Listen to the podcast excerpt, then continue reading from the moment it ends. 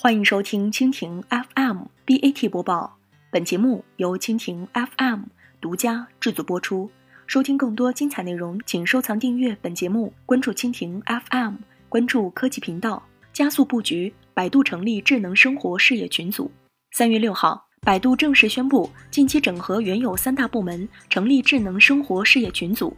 由百度集团总裁兼 CEO 陆琪兼任总经理。据了解，新成立的智能生活事业群组目前是由百度度秘事业部、百度硬件生态渠道以及 Race Studio 共同组成。其中，度秘事业部将继续由景坤负责，继续专注于 Door OS 平台与生态的建设及运营。原百度智能硬件事业部升级为 Raven Studio 工作室，继续由吕骋负责。专注于前沿产品形态的探索，原百度硬件生态渠道部升级为硬件生态渠道事业部，由杨永成负责，专注于硬件的量产、电商建设和渠道拓展。以上三个负责人均向陆琪直接汇报。这是在陆琪加入百度以后，第四次将百度内部多个团队和业务板块进行整合了。去年三月，百度就曾整合成立智能驾驶事业群组，也是由陆琪兼任总经理。同月，百度还整合成立了 AI 技术平台体系，由百度副总裁王海峰。担任负责人向陆琪汇报，由一系列的调整，不难看出，陆琪在百度依旧主管着 AI 智能相关的业务，